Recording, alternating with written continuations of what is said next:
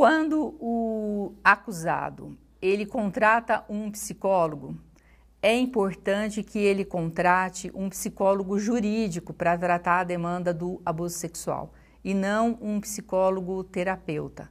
O psicólogo jurídico ele vai ter acesso aos autos, não só acesso à acusação que está acontecendo naquele momento, mas acesso ao litígio que esse casal está tendo em outros processos.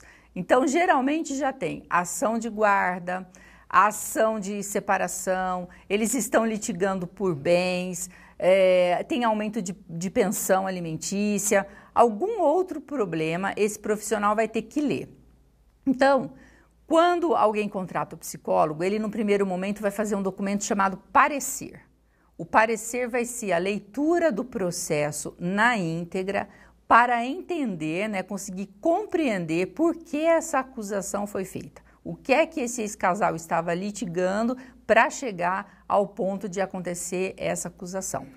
Depois, posteriormente, quando vai para o fórum, né, aí na o fórum manda as pessoas para o estudo psicossocial para que as peritas do juízo avaliem o caso. Aí sim, este mesmo psicólogo que fez o parecer, ou um outro contratado, ele vai avaliar a criança nesta outra situação, como assistente técnico. Daí pode ter acesso a todas as partes, ao acusador, a todas as pessoas que conviveram com essa criança, a escola e etc.